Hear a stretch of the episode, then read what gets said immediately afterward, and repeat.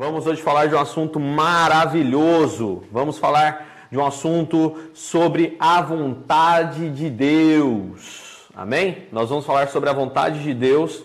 Então, é, eu vim trazer um assunto bombástico, né? Que todo mundo, todo cristão, é, toda pessoa deseja, deseja é, saber, que é sobre a vontade de Deus, né? Quem não quer fazer a vontade de Deus? Porque a gente tem aquela noção do tipo assim, cara, eu fazendo a vontade de Deus, eu tô tranquilo. É, tô fazendo o que meu pai manda, cara, tudo tem que, tá, tem que dar certo. Eu estou vivendo o que o Papai do Céu mandou, então, cara, então é importante, é, é vital, é o santo graal eu descobrir qual a vontade de Deus para minha vida. Ou não? Hum, será que Deus quer que você realmente descubra qual a vontade dele para sua vida? Será que está escrito na Bíblia? Será que eu vou estar tá andando na rua e misteriosamente um outdoor luminoso vai brilhar? Olá, Daniel, vim te revelar a minha vontade. Não, cara, é, é, é, tão interessante a gente pensar dessa forma, é tão interessante a gente ficar preocupado até mesmo, preocupado, a gente fica preocupado com o que acontece se a gente não descobrir a tão sonhada vontade de Deus para a nossa vida, não é mesmo? Então o que, que acontece? O assunto de, da live de hoje é vontade de Deus e eu começo, isso até foi o tema de uma pregação minha no ministério, é, e, e hoje eu estou trazendo para vocês por quê? Porque esse é um assunto também que faz parte do meu livro, né? Você que ainda não baixou o livro, tem um livro lá na academia do jovemcristão.com que você pode baixar e ler pelo celular, pelo notebook. Você pode imprimir se você quiser. É pequeno, o e-book é bem direto e objetivo. É um e-book que tem cinco ferramentas e ajuda você muito, muito, muito, muito. E é legal você estar tá assistindo aqui com a gente, você está aproveitando essa oportunidade, porque até às 14 horas, né, passar um pouquinho das 14 horas aí, nós vamos falar sobre vontade de Deus. Esse assunto está no e-book, esse assunto está na vida, esse assunto está na Bíblia, esse assunto está na boca do povo. Então hoje a gente vai falar sobre vontade de Deus, ok? Então vamos lá? Vamos começar pela Bíblia, né? E vamos lá em. A primeira passagem que eu vou ler hoje é Mateus 12. Mateus 12 e versículo 46 uma situação muito conhecida ao qual Jesus passou. E olha só o que Jesus diz em Mateus 12, do 46 ao 50. Diz o seguinte, Mateus 12, 46 ao 50.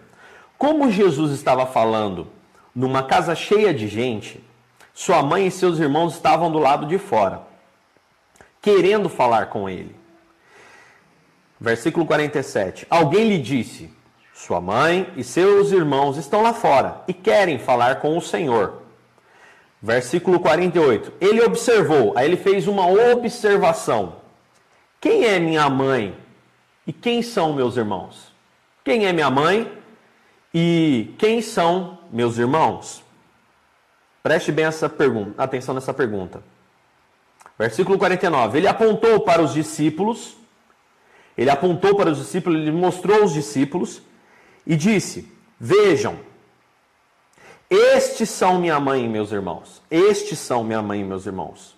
E aí ele acrescentou: Todo aquele que obedece ao meu Pai, que está nos céus, é meu irmão, minha irmã e minha mãe. Algumas traduções dizem: todo aquele que faz a vontade de meu Pai, que está nos céus, este é meu irmão, minha irmã e minha mãe. E lascou, então se eu não faço a vontade de Deus, não sou irmão de Jesus. Como Paulo fala, né? Paulo diz que Jesus, como homem, foi o primeiro de muitos ao qual ressuscitou e herdou a vida eterna, conquistou essa, essa maravilhosa graça para que nós pudéssemos também termos direito à vida eterna. Então, porque ele venceu a morte, ele ressuscitou, ele venceu sobre a morte eterna por, por causa do pecado, nós também é, somos co-herdeiros, né? Somos herdeiros com ele, não é mesmo? Vontade de Deus. Vamos lá então. Bom, falando sobre vontade de Deus, o que, que acontece? Dani, qual a vontade de Deus para minha vida? Por favor, Dani, me diga, me explique. Bom, na verdade, é o seguinte. Existe um livro muito bacana e que eu também, num certo momento da minha vida, fiquei me questionando muito. Qual que é a vontade de Deus? Será que Deus tem uma vontade oculta que você tem que batalhar e descobrir? Na verdade, né, essa vontade oculta depende do que você quer saber. Depende do que você quer saber. É, teve um livro que eu li na minha vida, já recomendei esse livro num, num dos nossos vídeos lá do da Academia do Jovem Cristão no canal do YouTube. O primeiro Super Dicas, acho que tem um, umas dicas lá de livro que eu dei, que eu falei desse livro aqui, ó. Faça alguma coisa, do pastor Kevin DeYoung, a editora é Mundo Cristão, tá? Faça alguma coisa. O tema desse livro é justamente isso, uma abordagem libertadora sobre a vontade de Deus em sua vida. Eu vou te contar como é que foi o meu lance com esse livro. Foi muito engraçado. É, eu não tinha hábito de ler. Eu vou ser muito sincero, o meu hábito por ler é muito recente. Eu conheço muitos amigos, até mesmo pessoas que eu já treinei dentro da área de coaching, que eu né, desenvolvo esse trabalho com empreendedores. Muita gente não lê. É um mau hábito do brasileiro não ler. E aí o que, que acontece? Eu também não tinha o hábito de ler. Mas um dia indo para São Paulo, na época que eu ainda era militar, tomando algumas decisões na minha vida, né? Realmente naquele processo, de repente parar e falar, cara, vou abandonar o militarismo porque não é o que eu, não é a minha vida. É uma carreira muito boa, ganha-se muito bem, é, é, bacana até a profissão, mas não era o meu dom, não era o, o, o que eu nasci para fazer. Então eu abri mão. As pessoas que já passaram por treinamento comigo conhecem essa história inteira e eu tô contando mais ou menos por alto para você, para você entender o que aconteceu. E eu já estava realmente é, buscando algumas coisas, mudar algumas coisas na minha vida. Aí um dia eu estava indo para São Paulo, pô, beleza. E no caminho eu decidi parar lá no, no frango assado, lá em Taubaté. Aí parei lá tal para tomar um café, que estava de madrugada indo para o trabalho tal. E aí eu, do nada eu cheguei, tinha alguma aquelas araras de livro redonda, sabe? Então eu cheguei, cara, sabe quando te dá um estalo e você chega e, pô, vou ler esse livro aí, vou pegar esse livro, vou pegar um livro aqui. Eu não tinha hábito de ler, mas alguma coisa me levou aquilo. Eu acho interessante, né? São coisas que às vezes você instala. Cara, peguei, cheguei lá e de repente eu vi esse livro, Faça Alguma Coisa, do pastor Kevin DeYoung, muito bom por sinal. Faça alguma coisa. Eu estava num momento da minha vida que eu precisava fazer alguma coisa, precisava tomar uma decisão, precisava dar um norte, dar um rumo na minha vida. E, e aí eu vi essa, essa frase de impacto, né? Que com certeza mexe com a gente. Uma abordagem libertadora. Tudo que é libertadora a gente quer. Libertadora sobre a vontade de Deus em sua vida. Nossa, meu, ah, eu, cara, falei, é o livro, é o santo graal para minha vida. É. Bem, não foi bem assim. Eu peguei, comprei o livro, cheguei quando eu cheguei no serviço e comecei a ler. É, e ele fala, no, no, epílogo do livro, ele já fala assim: muitos vivem correndo atrás do nada, buscando incessantemente satisfação no trabalho, na família e na prosperidade material. Não que isso seja ruim, mas no fim das contas, essas coisas não nos satisfazem por completo. E por que não? E aí nesse livro ele, ele aborda né, uma visão, ele, ele não é absoluto nisso, né, como ninguém deve ser absoluto, não existe um axioma, não existe uma lei universal e depende das circunstâncias da vida de cada um, né? Só que para mim foi muito bom, porque eu, quando você cresce dentro da igreja, cara, você cresce ouvindo a seguinte expressão: cuidado com a vontade de Deus. A vontade de Deus é importante para que você faça alguma coisa na vida. Porque se você não fizer a vontade de Deus, ele vai esmagar você. É ou não é verdade? E foi justamente isso. Quando eu falei, cara, uma abordagem libertadora, eu me sentia preso a essa questão, tipo, eu queria tomar uma decisão, mas eu ficava pensando assim, poxa, mas será que é a vontade de Deus? Será que eu estou fazendo a vontade de Deus? Eu sempre começava a me questionar. Ai, mas e se não for de Deus? Aí que começa o pega. E se não for de Deus? Se eu não for de Deus, ó amiguinho, Deus vai amassar você. Não vai, cara. Pior que eu descobri que não vai.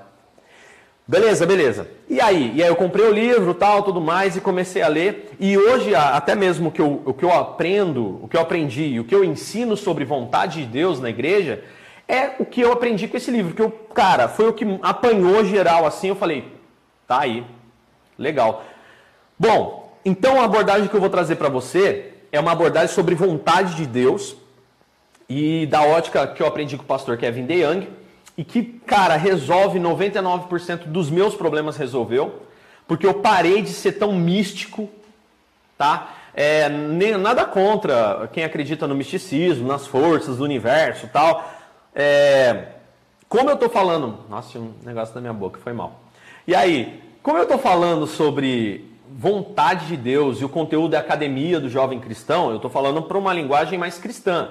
Então, dentro do cristianismo, nós não somos místicos, né? nós não acreditamos no misticismo, na força do astro, do nosso. É, é, é, o nosso dia é orientado, por exemplo, pelo signo tal. É, é, fato, a gente vê que os signos, quando estudaram e elaboraram, tem uma certa, tem uma certa relação ali e tal.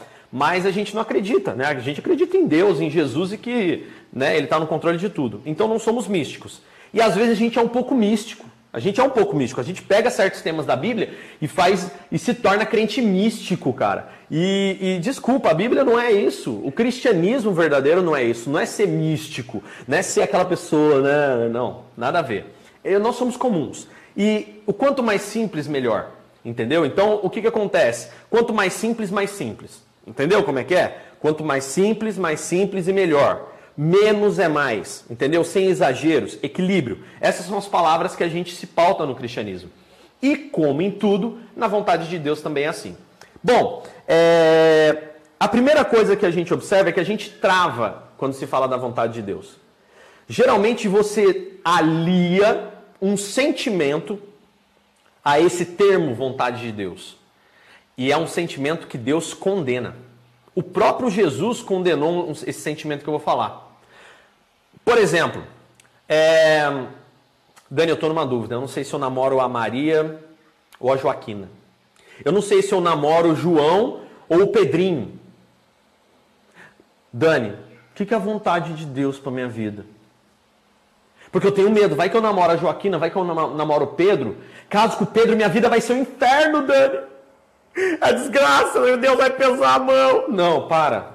Cara, é, esse é o X da questão. Olha o medo, olha o grande medo que você cria por não fazer a vontade de Deus. Você, come, você toma decisões por medo. E a Bíblia diz que não é assim que se toma decisões. Você nunca, o primeiro passo que você tem que aprender é: será? E aí é um questionamento que eu faço para você ver se você tem a cabeça no lugar. Será que tomar uma decisão por medo vai te fazer bem? É o primeiro questionamento. Será que tomar uma decisão por medo te fará bem? Será que você é, decidir algo por medão mesmo, sabe? Medroso? Medroso! Então, será que vai te fazer bem? Você viver por medo, agir por medo? Você acha que você vai ser abençoado porque você. Ai, medo de Deus? Você não tem que ter medo. A Bíblia fala sobre temor, respeito. É respeitá-lo. Respeitar é dar o lugar ao qual ele merece na sua vida. O termo respeitar, temer, é você colocar, o princípio de temor na Bíblia é você colocar Deus no lugar que ele merece na sua vida. É você colocar o Senhor Jesus, o nome dele, aonde ele merece. Aonde Jesus merece estar na sua vida? Ah, no centro. Hum, tá. Então, temer não é ter medo. Ter medo é algo maligno. O mal age pelo medo. Por exemplo, quando as pessoas agem por terrorismo, isso é bom? Hum, hum, hum. Deus não é terrorista, então ele não quer ver você com medo. Se ele não quer ver você com medo, ele também não quer que você tome decisões por medo, mas sim por respeito. Respeito a ele. Ah, então eu tenho que respeitar a vontade de Deus. Mas qual a vontade de Deus? Hum, bom, só para você ancorar esse princípio de ter medo, dúvida, eu volto lá em, em Tiago, livro de Tiago, no capítulo 1, Tiago, capítulo 1, diz o seguinte: é, versículo 5: Se quiserem saber o que Deus quer que vocês façam, perguntem-lhe, e ele alegremente lhes dirá. Oh, que legal! Então, se eu perguntar para ele o que ele quer, ele me ensina? Sim. É, pois está sempre pronto a dar uma farta provisão de sabedoria a todos que lhe pedem. Hum. Olha o que a Bíblia diz aqui. Em Tiago capítulo 1, versículo 5, diz que se você não sabe o que fazer, se você não tem sabedoria, peça a Deus que ele dá deliberadamente, ele não vai ficar aloprando sua cabeça se você não fizer é, de acordo com o que ele te ensinou. Ele ainda não alopra sua cabeça. Mesmo que você tome uma decisão que não seria a que ele te ensinou, o que ele te mostrou, então não dá. Então, aqui fala sobre sabedoria. Então, se quiserem saber, se quiserem ter sabedoria, o que Deus quer que vocês façam, perguntem-lhe. E ele alegremente lhes dirá, pois está sempre pronto a dar uma farta provisão. Ele vai prover sabedoria na sua vida. A todos que lhe pedem. Versículo 6 agora, hein? Versículo 6, presta atenção. Você não lê a Bíblia, aí às vezes você fica perdido. Mas quando lhe pedirem, estejam certos, estejam certos de que vocês realmente esperam que ele lhes diga. Ai! Então, quando você pedir para Deus te, der, te dar sabedoria, você tem que ter certeza de uma coisa. Eu quero ouvir o que Deus está me falando. Porque não adianta nada você pedir sabedoria para Deus e, bicho, não pôr em prática. E ou coisa do tipo assim, ai, Deus falou comigo, não era o que eu queria. Ah, mano, faça-me um favor. Ah, não vou fazer isso não, é difícil. É difícil andar na linha. Caminho estreito leva ao céu, lembra? Caminho estreito, caminho mais difícil. É a concepção, é trabalho, em tudo. Pra, se você quer conquistar algo mais, vai ter que se esforçar. É... Pois uma mente duvidosa, a mente, um coração duvidoso, se você é duvidoso, é tão inconstante como uma onda do mar que é empurrada, é levado e agitado pelo vento.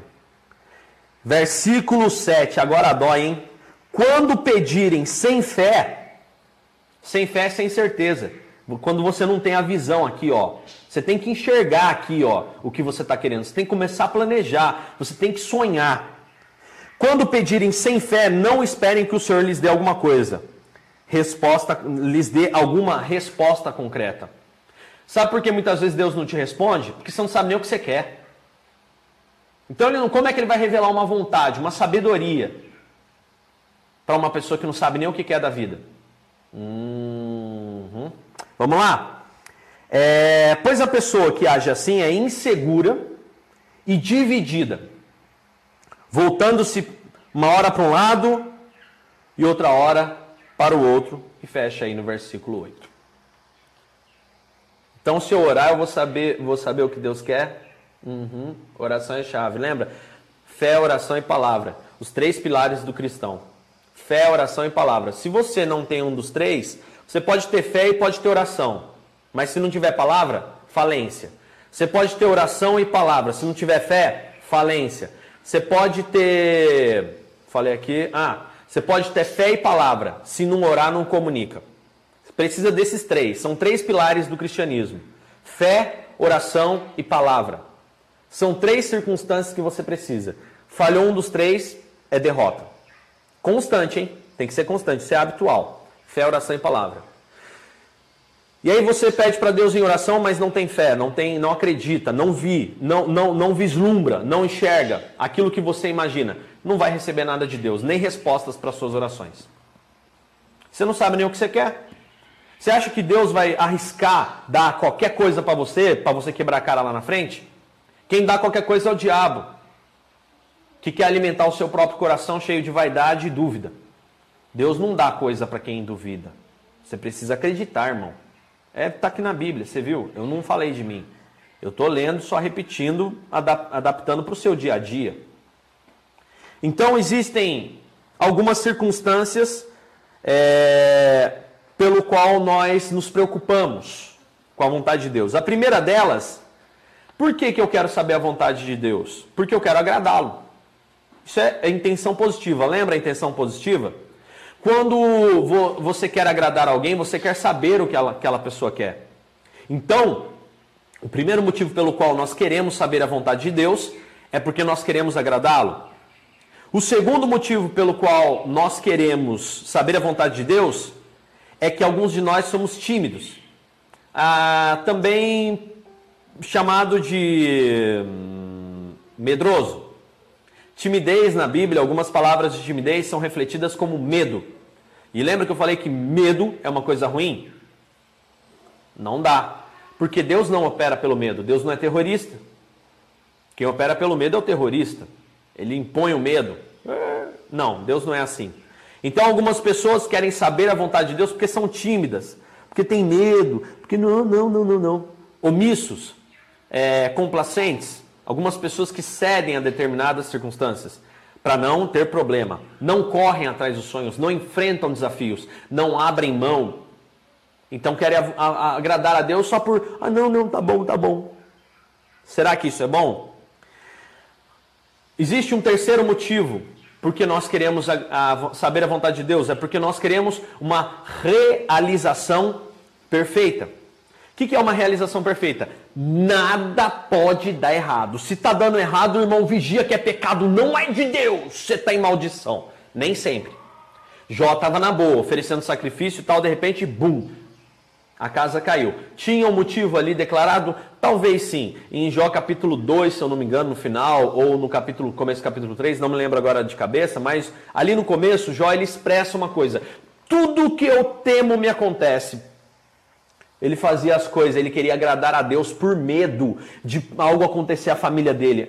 Ele ofertava a Deus, sacrificava a Deus e mesmo assim não adiantou nada o medo dele, as coisas deram errado e ele perdeu tudo. E passou o que passou para conhecer a Deus. Jó é o maior exemplo de que o medo não é legal. E ele queria a realização perfeita. Não existe realização perfeita. Jesus disse em João 6, João 16, eu, eu sempre confundo o 6 ou 16. João, deixa eu abrir aqui e ler para você. João 16, é no 16. João 16, 33, ele diz, ó, eu farei tudo isso, né? A vitória dele na cruz, a conquista da vida eterna, ele passou pelo que ele passou. Eu falei, eu farei, eu falei, né? Eu falei tudo isso para que vocês tenham paz em mim. Tenham paz em mim. No mundo vocês terão muitos sofrimentos e tristezas. Mas tenham bom ânimo, porque eu venci o mundo. Ponto.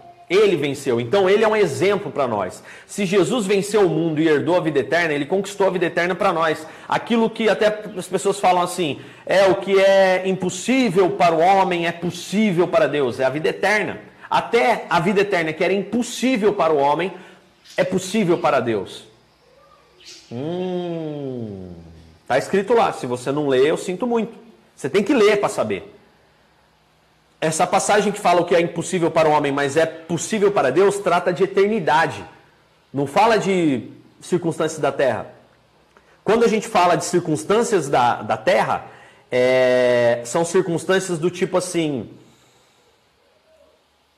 dia a dia, trabalho, vida, sonhos. Isso não é impossível de acontecer na sua vida. Basta você trabalhar, basta você tomar uma postura, basta você conquistar o seu espaço dia após dia honestamente, não com falsidade, mentira, engano é... ou todo tipo de coisa que eu acho que Jesus não faria no seu lugar. Então, até aqui nós vimos três motivos pelo qual as pessoas querem saber a vontade de Deus. A primeira delas, porque nós queremos agradá-lo. A segunda vez é por timidez ou um pouco de medo até mesmo.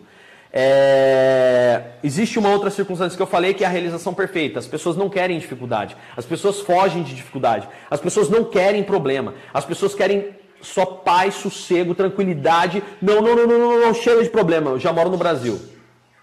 Brincadeiras à parte, mas problema todo mundo tem. Você acha que o Brasil é ruim? Poxa, olha lá, pessoal da Venezuela que triste. Fechou a fronteira, não posso sair do país, cara. Então, você tem que começar a analisar. Ah, Daniel, mas não é assim também, concordo. Mas você também não vai ficar, né, meu? Tipo, nessa vibe de medão. Um quarto motivo, são cinco. Quarto motivo para que nós queiramos saber a vontade de Deus e fiquemos nos prendendo é porque nós temos muitas opções. Aí lascou, velho. Por exemplo, antigamente, vamos falar de relacionamento. Relacionamento há uns 20, 30 anos atrás, Meu, você casava com alguém que você conhecia na escola, com alguém que você conhecia no seu círculo de família. É, não é pouco, é muitos, muitos, muitos tios que a gente conhece, avós, que casou com um primo, por exemplo, um primo de segundo grau, alguma coisa do tipo assim. Por quê? Porque o círculo de, de, de convívio social era pequeno. Não tinha telefone, internet, WhatsApp, nada disso. Hoje, com essas com essas, por exemplo, falando de relacionamento, com as ferramentas de, de, de comunicação social, você tem um zilhão de opções, cara. Você pode conhecer alguém na Alemanha, se você falar alemão, e casar com uma mulher alemã. Ou casar com um homem alemão. Se você falar francês, poxa, eu tenho uma prima que foi para a França, tal, tudo mais, e casou com um francês. Então, são, o mundo globalizado, ele abriu muitas opções. E isso, de uma certa forma, é bom, porque a gente pode ter melhores opções? Sim, mas ao mesmo tempo é ruim pra caramba. Você chega numa loja, eu quero uma blusa, você tem 30. Cara, é mais fácil você selecionar, fracionar duas. Entre duas eu tomo uma decisão. A ou B, sim ou não, bem ou mal. Duas é o suficiente para você escolher. Ah, eu, eu gosto de tal pessoa, mas eu gosto da outra, que eu gosto da outra, estou trocando ideia com uma terceira. E lascou, velho, você está enrolado. Então, muitas opções também deixa a gente confuso. Aí você confuso, ah, faz o seguinte, cara, tá dando muito trabalho esse bagulho. Aí o que acontece? Brother, você tem tanta opção, mas tanta opção, que você chega e fala assim, ah, esse bagulho tá muito difícil, joga para Deus. Mostra, desce num sicômoro, pegando fogo, como falou com Moisés, e fala comigo. Não vai acontecer, velho. Não vai acontecer. Ah, pera aí, Dani, você está falando que Deus não. Eu estou falando não vai acontecer pelas formas normais, porque Deus ele não interfere nesse processo. Olha o que ele fala lá em Tiago: peça sabedoria e Deus vai dar sabedoria. Só que para você acessar a sabedoria, você de alguma forma tem que ter um recurso, um fundo. O que, que é um fundo? Fundo de acesso. Você tem que aprender, você tem que ler, você tem que buscar, você tem que lutar por isso. Ô, louco, Dani, sério? Ô, sério? Mas lógico que é sério. E para você saber isso, é necessário você ler a palavra de Deus. Nós que somos cristãos, se você não lê, lembra, fé, oração e palavra. É o tripé base da vida cristã. Um cristão verdadeiro sem um dos três afunda. Fé, oração e palavra. Fé em Cristo Jesus, oração todos os dias de conexão, comunicação com o reino de Deus e palavra, para você manter esse repositório para o qual o Espírito Santo, quando tocar o seu coração, o Espírito Santo vos lembrará. Olha o que Jesus fala lá em João. Jesus fala justamente isso. É, este mesmo Espírito vos lembrará. Então o que, que acontece? O Espírito ele vem e nos ajuda, mas é necessário que você tenha alguma base, é necessário que você tenha um, um fundo de recursos para que o Espírito acesse e te faça lembrar das coisas que você já aprendeu. Com os discípulos foi, foi assim: Jesus falou: Olha, eu vou para o Pai, mas enviarei o Consolador, e este vos lembrará tudo o que vos tenho é, dito. Entendeu? Então esse é o X da questão. Esse é o grande questionamento. E aí o que, que acontece? Se você não tem, por exemplo, vamos lá, eu quero beber água, mas para eu beber água eu tenho que ter um poço, uma fonte, né, potável. Se eu não tiver uma fonte potável, eu tenho como ir lá e beber água? Não tenho. Então é necessário você encher o seu coração de coisas realmente boas, e isso está na palavra de Deus. Você que é cristão, não adianta. Não adianta você querer pegar dica com o, o, né, com A, com B, com C somente. Isso acrescenta. Mas isso tem que estar tá alinhado com a fonte que você tem, que é a palavra de Deus. Então o que, que acontece? Eu falei aqui o quarto ponto pelo qual nós desejamos tanto saber a vontade de Deus, ansiosamente. O que a ansiedade não é bom, o salmista já fala, lançando sobre ele a vossa ansiedade. Olha que coisa fantástica. É porque nós temos muitas opções. Hum. Então, até aqui nós temos cinco pontos pelo qual nós queremos saber a vontade de Deus. O primeiro ponto é porque nós queremos agradar a Deus de tudo que é jeito. Segundo, alguns de nós somos tímidos, tímidos mesmo, medroso. É, terceiro ponto, nós queremos a realização perfeita, não pode dar nada errado. Se der errado é pecado, é maldição, é desgraça, e nem sempre Jó não estava em pecado. Ele tinha uma circunstância ali de medo que tinha que ser tratado, mas ele não estava em pecado. Ele tinha a motivação errada. Depois ele conheceu a Deus face a face e aí ele passou a ter a motivação certa para adorar a Deus. É um outro tema que a gente pode falar mais para frente. Agora, quarto, nós temos muitas opções. Mundo globalizado é ruim. tá? E quinto, nós somos covardes. É porque nós somos covardes. O que é covarde? O covarde é aquele que, tipo assim, oh, eu tô indo pra briga, hein? Eu vou pro pau, hein? Eu vou quebrar tudo, hein? Porque, meu Deus, ah, jogou a resposta para Deus. Ele mesmo não está disposto a abraçar a causa. Sabe aquele tipo de baixinho encrenqueiro? Porque tem um irmão maior? Ah, não, eu vou entrar nessa porque Deus vai detonar. E se ele não detonar tudo? E se você for para o fogo e é o que ele quer? Covarde. Você não sente vergonha, não, de entrar nas coisas só jogar a responsa para Deus? O que compete a Deus, compete a Deus. Mas e o que compete a você? Dar a cara para bater? Olha o que Jesus fala: no mundo vocês vão ter aflições, no mundo vai ter dificuldade.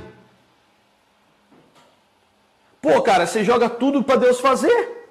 Covarde. Vamos lá? Por exemplo, pensa, vamos pensar, eu já vi caso assim, eu sei de testemunho assim, eu vou contar aqui. Só não vou citar nome. Mas, por exemplo, a pessoa vai casar, tá? Vai casar.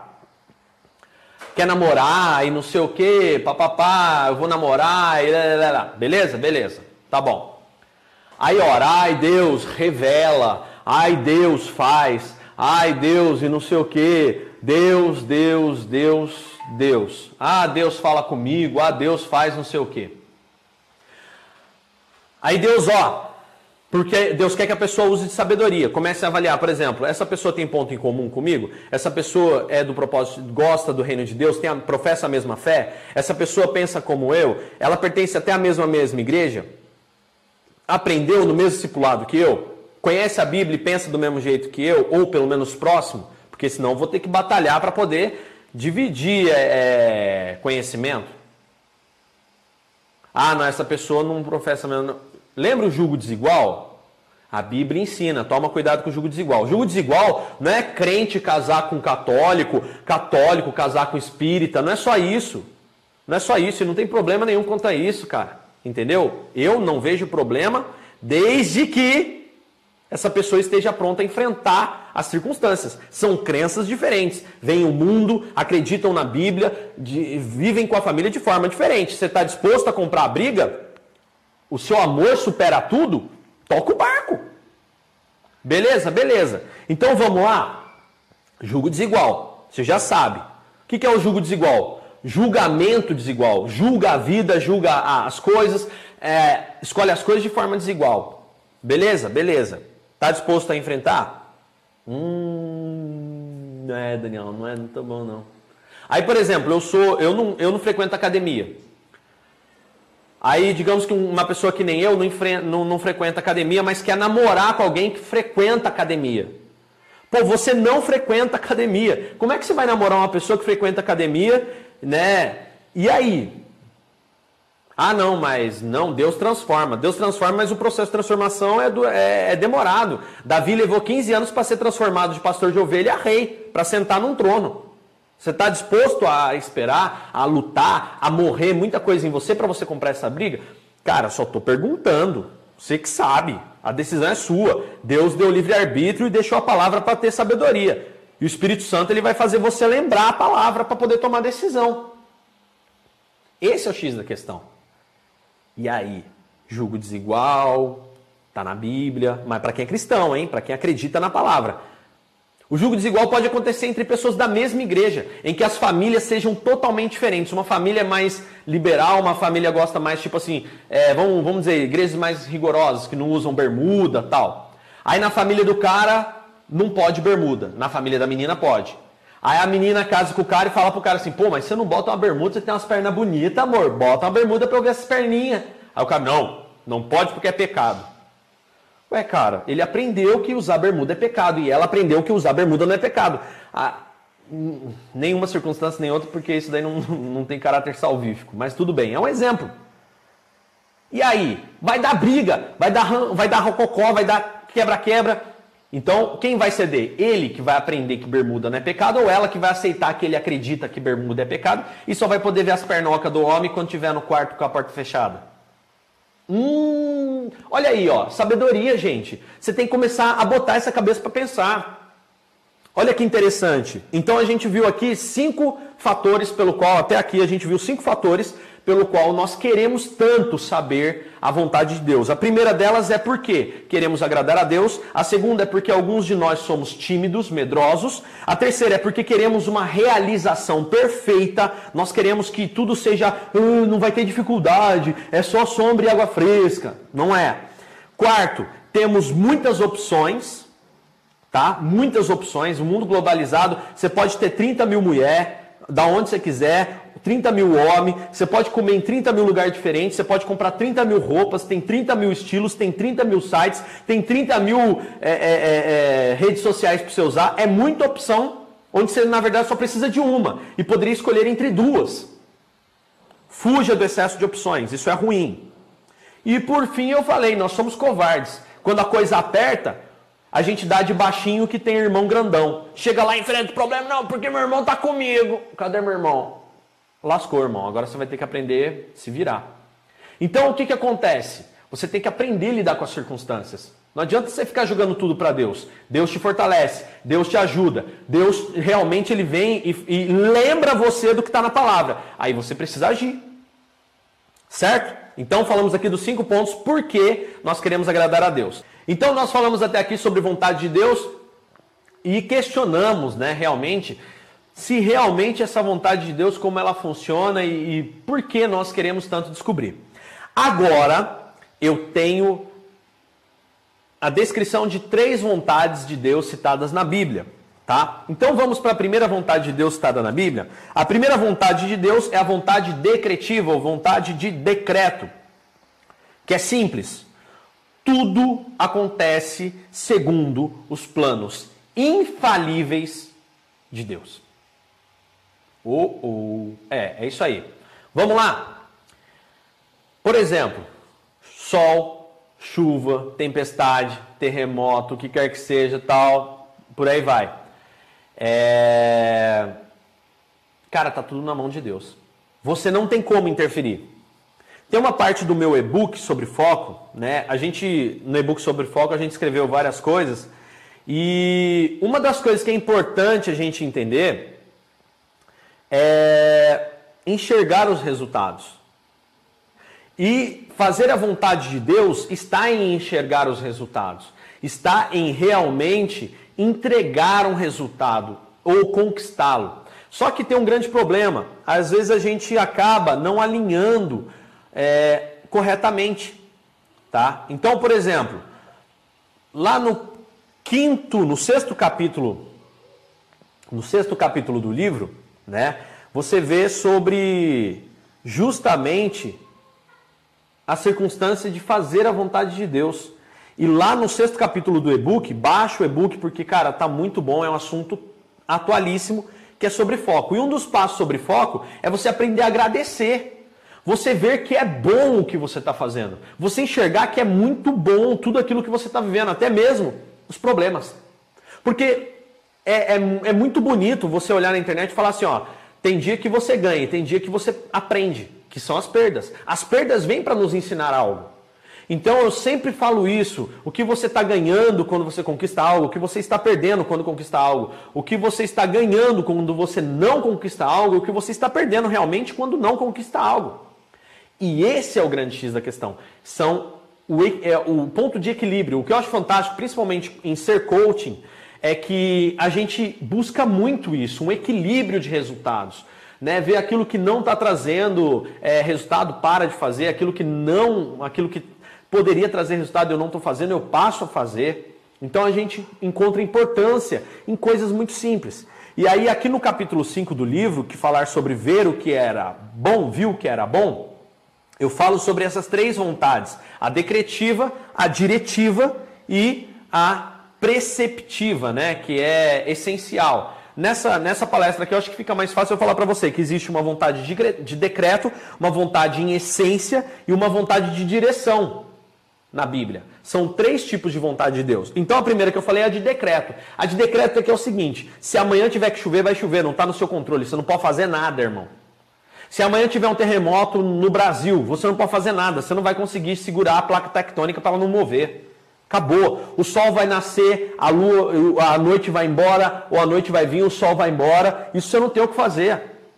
O plano de salvação ao qual Deus trouxe ao ser humano para que tenha a vida eterna, ele falou em Isaías: Meu, eu vai acontecer e acabou, velho. Eu vou, eu vou cumprir aquilo que tem no meu coração. E Deus falou isso. Isso é uma vontade decretiva. O que Deus decretou acontece e acabou. Agora, isso na Bíblia não afirma sobre circunstâncias pessoais. Porque pensa, se Deus chegar em cada ser humano, olha quantos bilhões de pessoas existem na Terra. E está cada vez maior a população mundial, porque descobre-se cura para as doenças e as pessoas só querem saber de se multiplicar e encher a Terra. Estão fazendo bem o que Deus mandou lá no começo. E aí o que, que acontece? Cara, é uma coisa muito, muito, muito fantástica você entender que existe um decreto de Deus, mas só que isso não está atrelado às questões, né, vamos dizer assim, é, por exemplo, escolher marido, escolher esposa, escolher emprego, escolher profissão.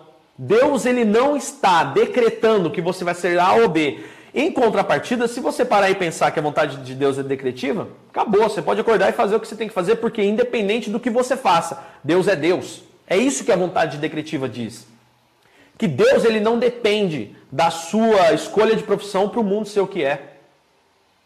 Você está entendendo? Então esse é o grande X da questão. Deus ele não depende disso. Então a vontade decretiva você não tem o que fazer, está no nosso derredor. Se você ler o livro sobre foco, você vai entender isso. Olha que coisa fantástica. A segunda vontade é a vontade essencial de Deus, está na essência de Deus. Qual que é a vontade essencial de Deus? Que Deus quer que todos nós deixemos uma vida de pecado, de destruição, de autodestruição moral e viva para um senso moral. Passe a viver um senso moral.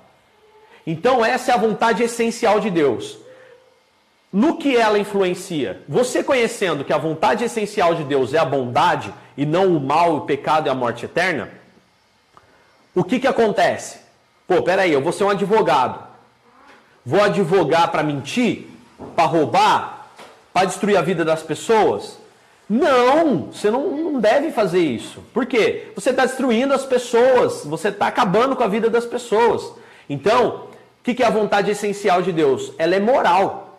Está em essência. Então, tudo que você decidir, por exemplo, ah, eu vou casar, mas eu vou casar por dinheiro, isso é moral? Lá na frente vai arrebentar. Isso não é uma forma correta.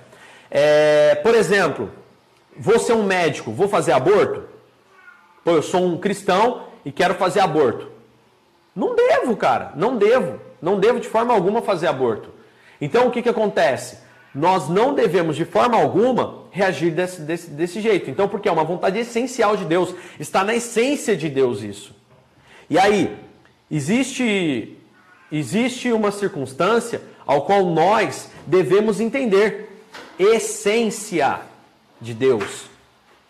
Tá? A essência de Deus, ela é moral. E ela vem no coração do homem, a palavra em si, ela lida com circunstâncias morais. Filho, faz uma favor, pode, pode soltar. Pode soltar, isso. Aí, o gatinho aqui. Então o que, que acontece? Uma essência moral. Tá? Então a vontade essencial de Deus é moral. Vamos lá? Olha só o que, que acontece. Agora, ó, nessa essência moral, você já elimina uma série de coisas. Uma série de coisas. Por exemplo, é, escolhas de profissões, por exemplo. Tá? Ou casamento, por exemplo. Eu vou entrar num casamento para poder ser imoral? Não é isso que Deus espera de nós. Para ser um mentiroso? Eu vou ser um vendedor à base de mentira? Não convém. Eu vou ser uma pessoa à base de engano? Não é isso que Deus quer para minha vida. Então tem a vontade de decreto imutável de Deus, faça sol, chuva, o que quer que seja, você não interfere. Existe uma vontade essencial de Deus, que é essência, é bom, é, é bondade, é amor ao próximo e a si mesmo, e a Deus acima de todas as coisas. Ama ao próximo como a ti mesmo e a Deus acima de todas as coisas. Isso é essencial. Existe agora então uma terceira vontade diretiva, que é a vontade que queremos que Deus nos revele sobre a carreira que devamos seguir, sobre com quem devamos casar e por aí vai. São decisões de ordem não moral. É escolha, tá? Nelas Deus geralmente não irá opinar, geralmente. É, muito menos te forçar a descobrir. Mas ele te diz pela palavra que você tem que buscar sabedoria. Então, 90, mais de 90% das decisões das pessoas, ou, ou, que as pessoas querem saber a vontade de Deus, é de ordem diretiva. Você quer saber a direção de Deus, que carro comprar, que carro... Ai, Deus fecha a porta, abre porta, Deus não deixa, Deus não sei o quê. Cara, tudo bem, você pode orar, é legal, você está é, querendo agradar a Deus dessa forma, para tomar uma decisão bacana. Legal. Agora, sinceramente, se, vamos lá.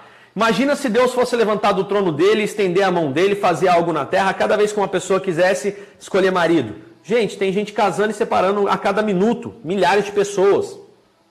Então, a vontade diretiva que você tanto quer, essa aí Deus aponta na Bíblia como sabedoria. E para ter sabedoria, você tem que buscar um acervo, que é a Bíblia. Você lê, adquire conhecimento, isso fica internalizado dentro da sua mente. A gente falou aqui. Está na palavra, hein? Não estou falando de mim. E aí o que, que acontece?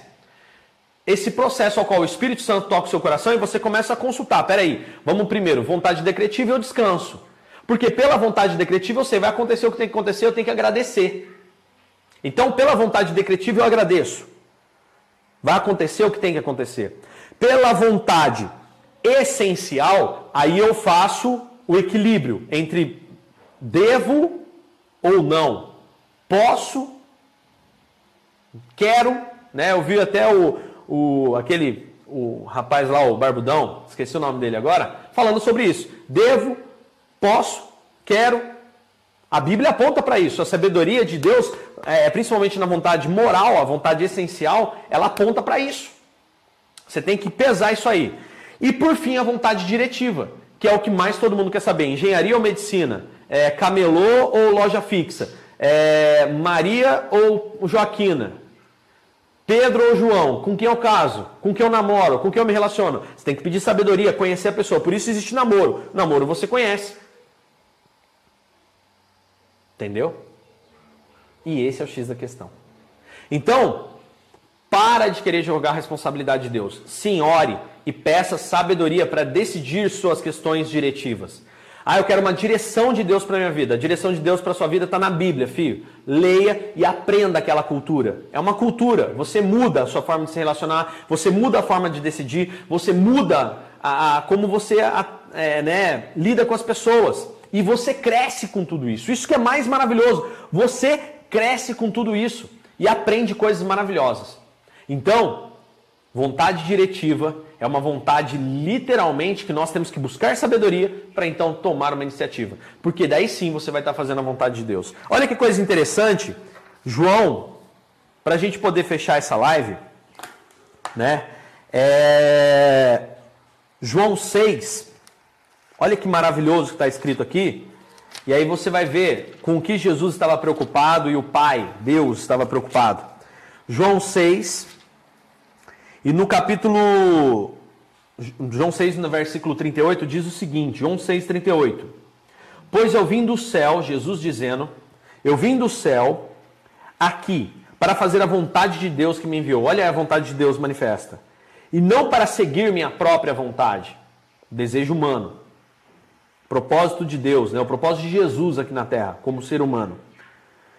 Versículo 39. E não para seguir minha própria vontade, versículo 39, e esta vontade, esta é a vontade daquele que me enviou na vida de Jesus.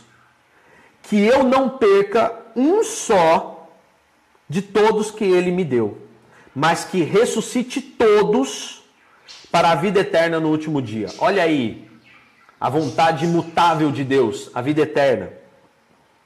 Versículo 40. Pois é a vontade do meu Pai que, olha aí qual que é a vontade de Deus suprema. Está em João 6, versículo 40.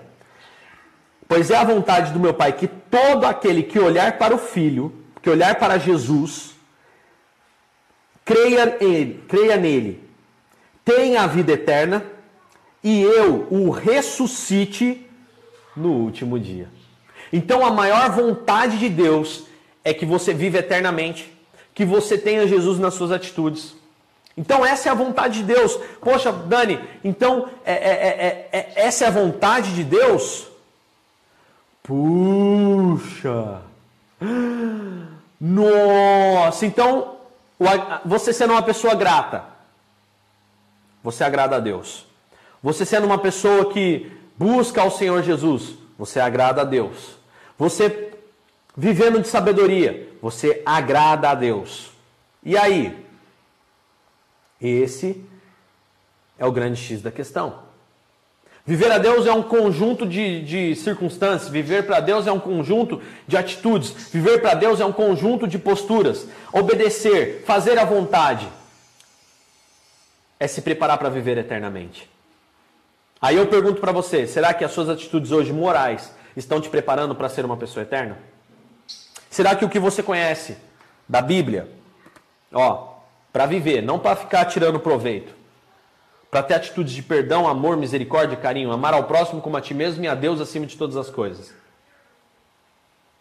Isso é o suficiente para viver eternamente e cumprir a maior vontade de Deus, que é a eternidade na sua vida? Para ser eterno? Uma boa, né? A se pensar. Olha só. Então, o maior dilema nosso é que a gente não pede sabedoria. E geralmente sabedoria ele aponta para alguma coisa. Olha só o que significa sabedoria. É... Com sabedoria agrada a Deus. Porque a sabedoria é a busca num determinado reservatório. Um reservatório que é a palavra de Deus que tem que estar no nosso coração. E aí? E aí acontece o seguinte: decisões acertadas, que é a sabedoria, partem do quê? De consultar a palavra, se aconselhar e orar. Vivendo esses três pilares, a chance de chegarmos a uma decisão melhor é muito maior. Então, o que, que acontece?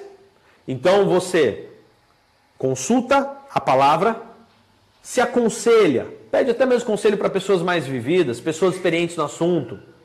Ah, eu quero um conselho para o meu casamento. Você vai se aconselhar com quem já separou quatro, cinco vezes? Né? Nada contra, mas nesse ponto essa pessoa não tem autoridade. Ah, eu vou me aconselhar com meu avô que está casado há 50 anos. Como ele fez para manter isso? Entendeu?